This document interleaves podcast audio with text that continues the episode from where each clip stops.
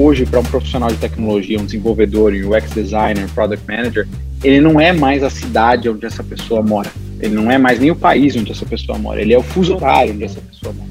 Então, dado que todo mundo nesse mercado está trabalhando remoto, essencialmente, as oportunidades de emprego que ele ou ela tem acessível para ele são tudo que existe nas Américas, né? E da mesma forma, para as empresas americanas e canadenses, todo o pool de talentos que existe na América Latina, Brasil e América Latina Espanhola, se torna acessível, não para trabalhar como freelancer, não para fazer projeto, mas para trabalhar full time. Realmente você consegue construir um time usando talentos que estão em outra, em outra geografia. Olá, olá, bem-vindo e bem-vinda a mais um Canarycast. Eu sou a Bel Galera, sócia do Canary, e hoje eu divido bate-bola com um empreendedor super especial da rede do Canary, Lucas Mendes, fundador da Revelo, uma tech brasileira, mas que já dá para falar que é global. Lucas, é um super prazer estar aqui contigo. Prazer é meu, obrigado pelo convite, ansioso para a nossa conversa. Boa. O Lucas nasceu no interior de Goiás, se formou na Poli, na USP aqui em São Paulo, e começou a carreira em IB, na Goldman Sachs, passando por consultoria na BEM, antes de se jogar com tudo na, no universo empreendedor. Em 2011, ele se juntou à Beleza na Web, um e-commerce de mercado de beleza. Em 2014, no meio do seu MBA em Stanford, fundou a Revelo com seu sócio Locke. Lucas, é, você ensaiou uma carreira em IB, em consultoria, mas depois se jogou aí no universo de startup, numa época em que o mato era muito alto por aqui, né? Como foi essa decisão? Ah, parece que foi em outra, outro século, né? Foi em outra década, sem dúvida, mas parece que foi em outro século.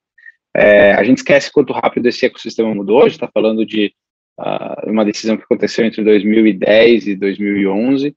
Um, uma época onde eu não sabia que eu estava nem indo para montar uma startup. Né? Acho que o nome nem era esse, startup. Eu queria ter meu próprio negócio. Engraçado que quando eu comecei minha primeira empresa, ela não era uma, uma empresa online, ela era uma empresa offline, ela ficava em varejo físico, não tinha ideia de escalabilidade, cara, a ideia era bem perdida, não fazia a menor ideia do que eu estava fazendo ali. Uh, mas eu acho que é, ter a, a, a, vontade de se jogar foi o que me, me levou para isso. Acho que fui muito influenciado por uh, família, não que tenha colocado pressão, mas muita inspiração dentro de, de pessoas da minha família que começaram os negócios. E comecei um negócio de varejo sem ter capital. E, e, aí, seis meses depois, descobri que eu não ia conseguir continuar tocando o negócio, porque tinha um monte de estoque que eu não conseguia desovar. E aí a gente viu no online um caminho para gente, a gente crescer. Eu acho que de lá até aqui, muita coisa mudou, obviamente, mas eu acho que a, tudo que mudou em termos de existir backing né, institucional, é, investimento institucional, talento disponível, uh, até uma certa validação social é, de, se, de se trabalhar em startups e começar startups, deu legitimidade para essa carreira, né? É uma coisa que antes era coisa de maluco, né? Tem aquela bela história, ah, minha mãe queria que eu fizesse concurso do Banco do Brasil porque é o filho da Lourdinha, que tá ganhando não sei quanto. Então, assim, é, essa era a piada na época, mas uh, hoje em dia, você falar para sua mãe, para sua avó que você está trabalhando num unicórnio, uh, é tão glamuroso e respeitado e legítimo quanto isso.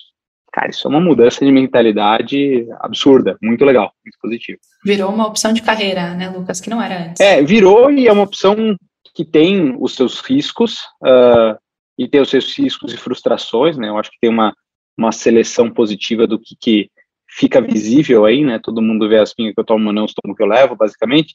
Uh, então todo mundo acha que vai começar o próximo unicórnio. Mas é uma opção de carreira uh, que é legal para todo mundo independente de você estar é, tá num, num, desses extremos da curva e eu não. É, eu, quando eu comecei, eu tinha muito uma ideia de que começar uma startup é você vai dar certo ou vai dar errado. Tipo, você vai, vai explodir ou você vai morrer de fome. E, na verdade, é que a probabilidade de qualquer um dos dois acontecer é muito baixa. É, mas tem muitos caminhos muito legais no meio desse, desse espectro aí que vale muito a pena a jornada. Legal, vou querer explorar um pouquinho mais disso. Mas antes, quero falar da Revelo. A, a ideia surgiu quando você e o Locke estavam no MBA em GSB, né? E eu lembro de uma vez você falando que um pilar talvez não tão convencional no seu framework de ideation era estar no mercado não sexy. Conta um pouquinho mais de como vocês dois chegaram nessa, nessa ideia da que, que foi a Revelo no, lá em 2014 e, obviamente essa ideia foi evoluindo porque é a Revelo hoje, mas como vocês chegaram é, na ideia a partir dessa, dessa premissa? Foi um processo bem pessoal meu. Quando eu decidi uh, sair do Beleza na Web, vender minha participação e ir para o MBA, não foi uma, uma decisão fácil. É, tinha uma certa sensação de estou dando um passo para trás aqui, o negócio está indo bem, sabe, porque eu estou fazendo isso, mas fazia sentido por uma série de fatores. E eu fui, e aí eu fiquei naquele vácuo de what's next. E eu acho que você, você conversa com vários empreendedores aqui que já devem ter passado por isso, né, de terminar um ciclo e falar, cara, what's next? Eu tenho muitos amigos que estão nessa e às vezes passam por problemas reais, assim, de, de, de saúde mental, etc., por causa disso. É ruim, é ruim. Você acaba, durante um tempo, você se define como aquilo que você faz. Né? Você se define, ah, eu sou o Lucas do Beleza na Web, ah, ou eu sou o fulano da Startup X, sabe? Então, quando você para de fazer parte daquilo, meio que você fica sem chão um pouquinho de tempo. Não é tão dramático quanto eu estou fazendo parecer, mas, mas é ruim. E, e eu acho que durante esse período eu tive, eu tentei estruturar um pouco na minha cabeça o que, que eu, essa busca pelo What's Next. E aí eu comecei a aplicar uma série de filtros, né? E um monte de soul searching, putz, se perguntando o que, que eu quero fazer mesmo, que, como é que eu quero gastar meu tempo, porque putz, o que eu fazia antes era um negócio que tinha um retorno bacana, crescia, era um negócio de sucesso, mas eu não estava necessariamente realizado ali. E aí eu cheguei nesse, nesse filtro aí que você mencionou. Para mim é o seguinte, ela é justa de duas coisas. Eu queria problemas que valem a pena ser resolvidos. Essa é a primeira coisa. Então, hum, tem até aquela essay de Stanford para você entrar, é What Matters Most to You, né? E a minha era I want to solve problems that need solving. É, eu queria, eu quero resolver problemas que precisem ser resolvidos. E a segunda coisa é que se você pega todos os problemas que precisam ser resolvidos, você tem dois grupos. Você tem um grupo que tem um monte de gente boa olhando e um monte de investidor botando dinheiro, e você tem o resto. Tá? É, e eu falava, cara, ó, acho que o mundo não precisa de mais uma pessoa criando uma fintech, uma empresa de patinete, uma empresa de uh, entrega de comida, etc. Tem muita gente boa e muito dinheiro indo atrás disso. Deixa eu tentar procurar alguma outra coisa, um outro problema que precisa ser resolvido. E esse aí necessariamente é o não sexy. Uh, o mercado mudou. Uh, hoje eu acho que o que a gente faz é extremamente sexy, mas eu estou falando de um espaço de oito anos. Então, você se dedicar a um problema que precisa ser resolvido, em algum momento o capital vai chegar, o mercado vai chegar e você vai transformar ele numa coisa que realmente cresce pra caramba. E esse problema, uh, que lá na época talvez não era tão sexy, hoje se torna muito sexy dada a demanda, né? Era basicamente recrutamento de talentos técnicos, né? A Revelo começou desde lá de trás, de 2014, se propondo a resolver esse problema. E você falou, pô, são oito anos de Revelo, então esse universo mudou muito, assim, ainda mais pensando na evolução do nosso ecossistema de venture capital, de startup, etc., que talvez é o que puxa a necessidade de talentos técnicos também, né? Puxa pelo menos a demanda. Conta um pouco como que o, a proposta de valor da Revelo foi evoluindo nesses últimos oito anos, é, em comparação aí com a evolução do mercado também. A Revelo nasceu com uma proposta de conectar talento escasso com as melhores oportunidades. Essa era a premissa, é, talento escasso, porque a gente viu desemprego crescendo e, paradoxalmente, todas as lideranças das empresas falando, cara, meu maior problema é gente. Como é que você reconcilia essas duas coisas? E talento técnico é um exemplo de talento escasso, acho que é o mais patente, é por onde a gente acabou se aprofundando. Um, lá atrás, quando a gente começou, era exatamente o que você falou. A demanda que a gente tinha por talento técnico era essencialmente startup, essencialmente venture capital. Isso deixou de ser verdade, assim, dois anos depois da fundação da empresa, no qual a gente viu que o mercado não startup era muito maior do que o mercado startup uh, para talento técnico. Muita gente criticava a gente lá no começo, falando, cara, o TAM é pequeno, quem que vai recrutar desenvolvedor? Gente, é, por que, que você não faz pessoas de marketing ou pessoas de vendas? Eu acho que tem o seu mérito, mas eu acho que todo profissional de aquisição de talento sabe que desenvolvedores podem representar 10% da sua folha, mas eles são 90% da sua dor de cabeça para recrutar. Então, acho que é o, o, o por onde acabou focando. Com o passar do tempo e a aceleração de adoção de tecnologia por empresas de todos os tamanhos e setores, a gente viu que o nosso mercado não era só startup, o nosso mercado era todas as empresas que precisavam de alguma coisa de tecnologia dentro, dentro delas. Em 2020, esse mercado tomou uma virada brutal, no sentido de que ele se globalizou. hoje, para um profissional de tecnologia, um desenvolvedor, um UX designer, um product manager, ele não é mais a cidade onde essa pessoa mora. Uh, ele não é mais nem o país onde essa pessoa mora, ele é o fuso horário onde essa pessoa mora. Então, dado que todo mundo nesse mercado está trabalhando remoto, essencialmente, é, para esse profissional, as oportunidades de emprego que ele ou ela tem acessível para ele uh, são tudo que existe na, na, nas Américas. Né? E, da mesma forma, para as empresas americanas e canadenses, todo o pool de talentos que existe na América Latina, Brasil e América Latina Espanhola, se torna acessível para eles. Não para trabalhar como freelancer, não, não para fazer projeto, uh, mas para trabalhar full time. Realmente você consegue construir um time é, usando talentos que estão em outra, em outra geografia. Eu brinco que é quase como se um, um portal de interdimensional tivesse se aberto aí entre entre Estados Unidos e, e resto da, das Américas. Pô, legal. Acho que hoje, Lucas, pelo que você já me falou, a receita dolarizada, digamos assim, da Revelo já é muito relevante, né? Ou seja, vocês já estão bastante focados no supply é, global. Conta um pouquinho como foi esse movimento é, e até um movimento que a gente não vê tanto em startups brasileiras, né? Então, adoraria entender os aprendizados dessa jornada também. Legal. Sim, de fato. Hoje 85% das receitas da Revelo vem dos Estados Unidos. Uh, esse é um processo que a gente começou há dois anos atrás. A gente virou completamente de cara. Hoje a sede da empresa é em Miami. Hoje boa parte do time uh, fica nos Estados Unidos. A gente tem times distribuídos em 13 países diferentes da América Latina. Uh, e a maior parte da receita vem, vem dos Estados Unidos. Nossa base de investidores americana, etc. Então, essencialmente, é uma empresa que nasceu brasileira, mas hoje é americana no sentido amplo da palavra de, de Américas. Aí eu gostaria muito de poder vir aqui e falar, Bel, eu sou um founder visionário, eu vi que isso ia acontecer e aí eu me posicionei e foi uh, e foi isso que deu certo. E aí na hora que a gente viu a oportunidade a gente abraçou. Cara, a gente deu muita sorte, essa é a realidade, a gente deu muita sorte. A gente fez um bom trabalho de criar um marketplace sólido e líquido focado em Brasil durante os primeiros anos da empresa. E aí quando essa globalização do mercado de trabalho aconteceu, a gente estava no lugar certo, na hora certa mas uh, foi algo que veio de fora para dentro, foi algo que uh, começou a acontecer organicamente. De que forma? Começou a vir algumas empresas batendo na nossa porta falando: ouvimos dizer que o lugar para contratar dev no Brasil é com vocês. Eu sou uma empresa americana, eu quero contratar dev, me ajuda. E a gente falou: opa, vamos lá. E aí a gente começou a testar, o produto funcionou, eles gostaram, vieram, pediram mais e pediram mais e pagavam muito melhor do que as empresas locais é, não, não, não é que eles pagavam os devs melhor, não só isso, eles pagavam a Revelo também. É, e a gente viu que tinha uma oportunidade grande aí.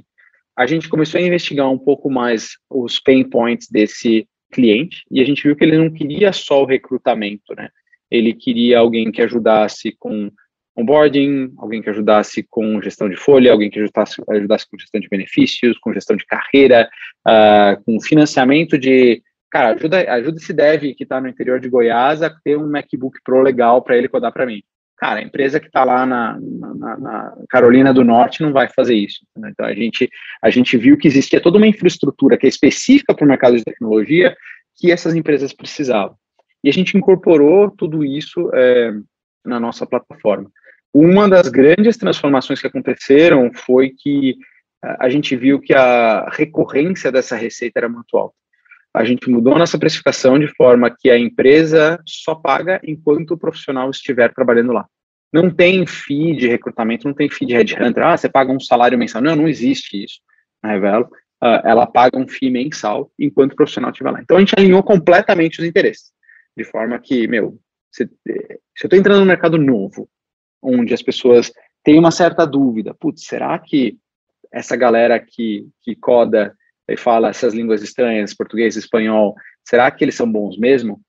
A gente colocou a nossa mão no fogo e falou: olha, a gente vai uh, correr o risco junto com vocês. O, os interesses estão 100% alinhados.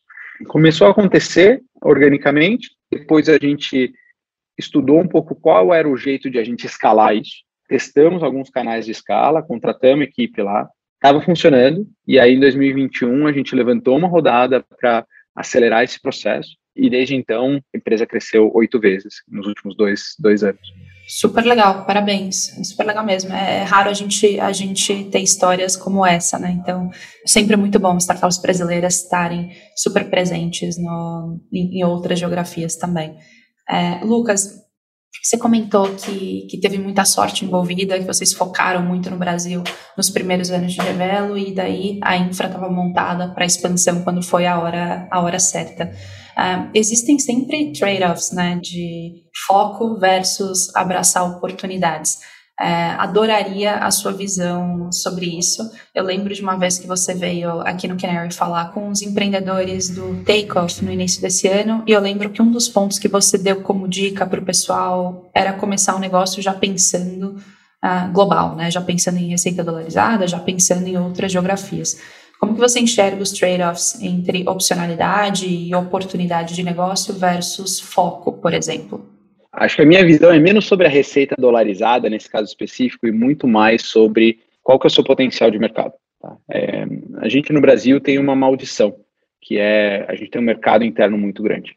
Tá? É uma benção e uma maldição ao mesmo tempo. Uma benção porque você consegue criar negócios que são uh, focados no mercado interno, que podem ou não ser copycats de modelos lá de fora, uh, e que se apoiam no mercado consumidor gigantesco dentro do Brasil. Cara, modelos de real estate, modelos de delivery, modelos de mobilidade, todos eles eles dependem do mercado interno. Né? Uma maldição, porque se você design for that, né, se você projeta, se você constrói para isso, uh, você está fazendo um trade-off de não fazer um produto que esteja competindo em escala global. E eu acho que isso já é clichê para muita gente, mas é o caso de Israel. Né? Israel tem a, a maldição e a benção ao contrário, que é um mercado interno muito pequeno. Então, se uma startup nasce em Israel, ela necessariamente precisa nascer com uma cabeça global. Senão ela vai morrer. Você não tem é, é, mercado suficiente lá dentro para justificar uma startup de alto crescimento. Mesmo assim, Israel é um celeiro de uh, startups é, é, super, de, de, super sucesso. Ah, mas o talento técnico, XPTO, mimimi, blá, blá, blá. Cara, é outra conversa, não concordo, mas beleza. Acho que o tamanho do mercado uh, é um dos principais determinantes disso. Então, o que eu falo para os founders é Cara, se você conseguir deixar sua cabeça aberta no começo para algo que não seja jabuticaba, para algo que não seja algo que existe só no Brasil, algo que seja, que seja global ou globalizável, acho que aumenta muito a sua flexibilidade e a sua margem de manobra. E aí, uh, muita startup brasileira, quando fala em, em expansão internacional, pensa em, ah não, eu vou competir com Uh, eu vou expandir para o México, vou expandir para a Argentina, muito legal, bacana, ótimo. Mas são mercados menores do que o Brasil. Você vai fazer uma. Você não vai no máximo dobrar se você expandir para um deles com maior sucesso que você tem. Você olha muitas startups que fizeram isso uh, e acaba fazendo muito barulho na mídia quando elas fazem, mas se você vai olhar a porcentagem da receita que isso representa, é, é minúsculo. Tá? Uh, algumas não, algumas são, uh, vão lá e peitam o mercado e, e, se tornam efetivamente globais Cara, eu consigo listar várias aqui. Eu acho que tem, uh, obviamente, algumas que nasceram no Brasil e depois expandiram, tipo de Impass. Uh, depois você pega outras, tipo Wildlife, no qual o Brasil é um, um, erro de arredondamento ali, na, provavelmente na receita deles, nasceram globais. E várias outras que também nasceram, Pipefy, etc. Então, assim, eu acho que se você pensa em ciclos de maturação de mercado de empreendedorismo no Brasil, uh, teve, obviamente, os dinossauros ali de, de pré-2015 ou, ou pré-institucionalização de fundos de seed, é, que eram uma galera que meio que era meio louca e, e, e conseguiu escalar quando conseguiu. Teve uma segunda geração uh, de 2015, talvez até 2020, de empresas que uh, experimentaram esse primeiro boom de venture capital. Vimos os primeiros exits, vimos os primeiros IPOs, os primeiros unicórnios, etc.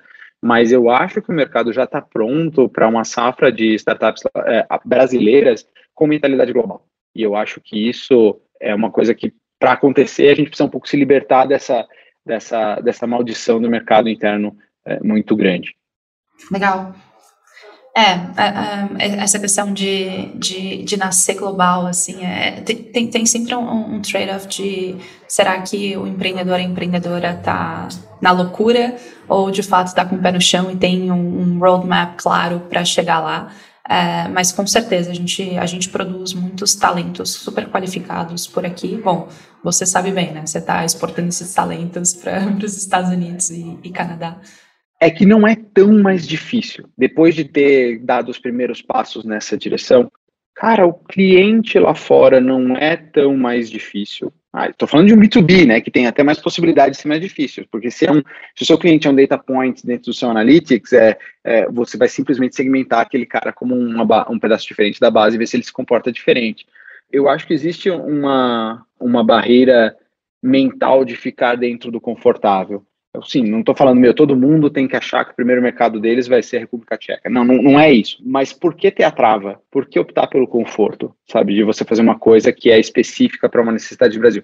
Pode ser. Você vai fazer uma coisa que, olha, eu vou me posicionar aqui bem para um mercado grande, uma solução que vai escalar, que vai, e vai ter capital para isso, porque já tem um modelo é, já aprovado lá fora. Mas quando isso é o caso, geralmente você tem second ou third time founders que conseguem instalar os dedos e levantar cheques grandes com isso, porque um VC olha para isso e fala low risk team, low risk market, low risk product, cara, vai, voa. Com certeza. Mas acho que para todo o resto das pessoas vale a pena pensar diferente. Legal, não, ótimo ponto. É, agora, flipando até para o lado do talento, uh, durante esses últimos anos que vocês estão trabalhando muito próximo de clientes americanos, clientes globais, como que você tem enxergado a retenção de talentos latinos brasileiros em empresas globais? A retenção é excelente, a retenção é melhor do que eles conseguem reter lá dentro. Tá? A qualidade do talento brasileiro ela é excelente. Ah, mas eu sou founder de startup e isso não é verdade, porque é difícil contratar gente boa. Cara, é difícil contratar gente boa pagando o que o mercado brasileiro paga. Eu acho que isso é realmente difícil. Quando você pensa no mercado um, de tecnologia como algo globalizado, o parâmetro do que é um salário alto ou um salário baixo tem que mudar. Ah, porque eu acho um absurdo um profissional ganhar, um profissional de tecnologia ganhar mais do que um profissional X de outra categoria. Cara, é, esse é o jeito errado de pensar, porque o jeito certo é quanto que esse profissional de tecnologia vale hoje, não na Faria Lima, não na Paulista, não no Rio, mas no fuso horário dele. Tá? Então, acho que esse é o, o jeito de, de, pensar. Por que, que eu dei essa volta para responder uma pergunta sobre retenção? Porque hoje, um profissional, um desenvolvedor, pegar um desenvolvedor full stack com 8 a 10 anos de experiência no Brasil, quando ele está ganhando muito bem, ele está ganhando por volta de 40, 50 mil dólares por ano. Para uma empresa americana contratar um profissional desse localmente, ela teria que pagar no seu mercado local 300 a 350 mil dólares por ano. Tá? Então a gente está falando de seis a sete vezes mais. Então, se eles chegarem no meio do caminho, que não é nem isso que chega, ela ainda vai estar tá economizando um absurdo e esse profissional vai estar tá ganhando muito mais do que ele ganharia localmente. Então, quando a relação é tão ganha-ganha, a retenção simplesmente acontece. Tá? Uh, a gente vê que a, a, retenção média de profissionais de tecnologia no mercado brasileiro, segundo os nossos dados da nossa plataforma interna, uh, ele fica entre 17 e 18 meses, ou seja, um ano e meio mais ou menos de tenure de um dev numa empresa. Uh, enquanto um profissional brasileiro trabalhando numa empresa lá fora, se você extrapola os dados que a gente tem até hoje, está apontando para algo como 30, 36 meses. Nossa. Tá? Ou seja, três anos. Tá? Então, mas, de novo, esse é um profissional que está ganhando 120 mil dólares ano, tá? 10 mil dólares por mês é, sendo que localmente ele ganharia um terço disso. Então, acho que é um, um pouco disso. A retenção uh, acontece porque é um ganha-ganha para os dois, mas ela não aconteceria se uh, a qualidade desse profissional não fosse boa, certo? A empresa não ficaria com o profissional por mais barato que ele fosse se fosse um peso morto. E não é. Sabe? O profissional brasileiro ele tem um domínio uh, é, suficiente das habilidades que as empresas demandam, Uh, e é um pool profundo, especialmente se você começa a olhar fora de, de, de grandes centros, né? Uh, então, muita gente no, no, interior, muita gente em outros estados, muita gente uh, em outras capitais e interior de outros estados também, que está contribuindo para essa conexão entre América Latina e, e Estados Unidos. Lucas, fluência em inglês é uma fricção para profissionais brasileiros, latinos trabalharem para empresas americanas? Não é, uh, especialmente pelo pela natureza do dev, né? Dev que se preza foi forjado ali no Stack Overflow, né? Então todo mundo tem que falar inglês, toda documentação está em inglês. Então, o inglês escrito e, e, e lido, ele é, é, ele é muito amplo, né? E, em média, por volta de 40% dos, dos devs uh, com senioridade suficiente para trabalhar nos Estados Unidos tem o inglês falado e conversacional uh, também suficiente. Então isso não tem, não tem sido uh, um problema. Segundo os nossos dados, menos de 5% das rejeições em entrevista entre uma empresa e um candidato acontece por razão de idioma. Interessante. Quais são as principais razões? São mais, enfim, padrão mesmo de processo seletivo? As principais razões de rejeição de processo seletivo de profissionais do Brasil uh, e da América Latina nos Estados Unidos tem a ver com a experiência de trabalho. O mercado americano hoje ele não é um mercado muito aberto para profissionais júniores, para profissionais que não tenham anos de experiência. Então, para uma empresa topar uh, uma conversa com um dev, geralmente ela precisa ver no CV desse, desse dev uh, algum um número de anos de experiência. Isso é justo? Eu, pessoalmente, acho que não, tá? Mas é, acho que tem muita gente muito boa que ainda não, simplesmente não teve o tempo de rodagem suficiente para isso aparecer no CV. Uh, ah, mas é, é, uma realidade quando você olha a interação entre empresas e candidatos. Existe até uma, uh, não sei quanto que, que, que, isso é mainstream ainda, mas tem toda uma uh, uma linha de, de, de, esquemas pirâmides aí e, e, e scams de uh, propaganda do YouTube, ah, vou te ensinar a codar em 18 dias, e no 19 dia você vai conseguir um emprego nos Estados Unidos ganhando. Cara, não é assim que funciona. é, obviamente, você sempre vai encontrar um caso ou outro que seja exceção, mas, em geral, o, o mercado americano está procurando profissionais que têm uma experiência maior também. Isso tem um impacto grande no jeito em que o mercado local vai se comportar. Porque, como a gente estava falando até antes da, da gravação aqui, o, o, o mercado para júniores, para profissionais de tecnologia júniores no Brasil, não está fácil também para o candidato. Ah, mas como assim, Lucas? O, o, toda empresa que eu converso fala que é super difícil contratar dev. Tá, toda empresa quer contratar um dev que tem alguma experiência, que já tenha provado que sabe fazer o que ele diz que sabe fazer, uh, não por um teste técnico, mas por anos de experiência e construindo produtos. Tá? Isso deixa os profissionais em começo de carreira numa situação uh, mais desconfortável. Por quê? Porque eles são mais abundantes, né? tem um monte de bootcamp, um monte de escola formando uh, esse tipo de profissional. No longo prazo é extremamente positivo, porque eles vão crescer na carreira de alguma forma e vão popular o mercado, mas se você pergunta para o pessoal que está trabalhando com Talent Acquisition, essa não é a dor deles. Não é isso, não é essas vagas que são difíceis de preencher, não é a maior parte das vagas. A estrutura de tecnologia dentro das empresas não é uma pirâmide em que você tem muitos júniores e poucos sênios. Então, isso quer dizer que o profissional que está difícil de encontrar no Brasil, ele é o profissional que também as empresas estrangeiras mais querem. Então, acho que isso vai, vai demandar uma readequação do mercado, especialmente o jeito que as empresas nacionais pensam sobre talent acquisition, salários, etc. Interessante. Ah, tem, tem coisa que só o tempo vai, vai resolver, né? A gente precisa formar talentos uh, e, e para isso precisa de tempo. Então, interessante sua visão. Lucas, quero, quero flipar um pouco a conversa. Uh, você comentou no início que, que do, do, framework né, de mercado sexy versus não sexy. O sexy você colocando como uh, um espaço em que já tinha muita gente boa tentando resolver problemas e muito investimento também. Acho que a partir do momento que você vai para o não sexy, uh, existe obviamente uma, uma consequência positiva, cenário competitivo, você está nadando no oceano que deveria ser mais azul, mas tem um ponto também que você precisa explicar o que, que é esse mercado, tem uma questão de educação ali, tanto na parte de para a parte de investidor, quanto para a parte de talento, para construir time, etc. Conta um pouquinho aí desses trade-offs de como foi, foram os primeiros anos de, de Revelo e também quero, quero aprender sobre o seu processo de fundraising nesses últimos oito anos. Excelente pergunta. A resposta é, é horrível. É horrível. É, tipo, é, é um famoso caso de cuidado com o que você deseja. É, porque se você desejar fazer alguma coisa não sexy, guess what? Você vai fazer uma coisa não sexy. Ela não vai ser sexy.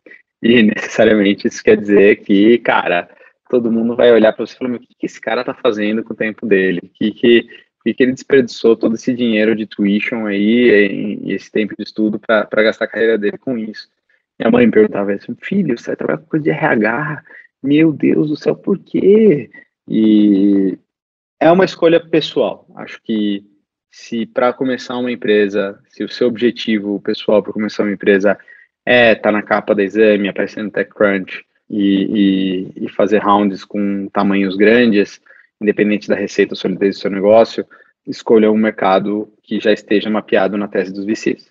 É, e isso eu recomendo para todos os founders. Não estou fazendo isso, não estou dizendo isso de maneira irônica. Eu acho que é um caminho provavelmente que você tem uma maior certeza de sucesso uh, do que é mais racional até fazer isso. Inclusive, faço um pouquinho de investimento antes, isso que eu recomendo para todo mundo que está falando, se você quer garantir o teu, o, o teu Series A o teu Series B, conversa com esses fundos antes de levantar o seu seed e vê o que está na tese deles, sabe? E começa a pensar nas ideias por aí. Então, assim, acho que você está sendo até gentil, Bel, de falar que o que é importante é educar o mercado, sabe? Às vezes o mercado não é educável. E eu acho que como founder você precisa estar tá em paz que isso vai ser a sua realidade. Isso você vai é, é, não vou ser essa empresa que, que, que aparece no, no, no TechCrunch, etc. Mas vai ser um negócio bacana, que eu vou gostar, que vai crescer pra caramba, que tem potencial global, que a receita só cresce, que vai me retornar muito e que eu vou ganhar muita grana com isso. A validação social de você fazer uma coisa sexy e o sucesso econômico, financeiro e empresarial que você vai ter são duas coisas que têm uma correlação limitada. Ela não, não é, não são 100% correlacionadas, mas, de novo, todo mundo vê as pingas que eu tomo e não vê os tomos que eu levo. Então, essas histórias não são tão contadas uh, assim. Mas para founders que estão pensando em começar um negócio que é completamente fora das teses atuais uh, ou do momento de VCs, o caminho é bem mais difícil. E a gente, eu acho que teve uma complicação adicional, que foi a questão do timing. Quando a gente levantou nosso seed lá em 2015, não existia nenhum fundo de venture capital olhando para seed no Brasil.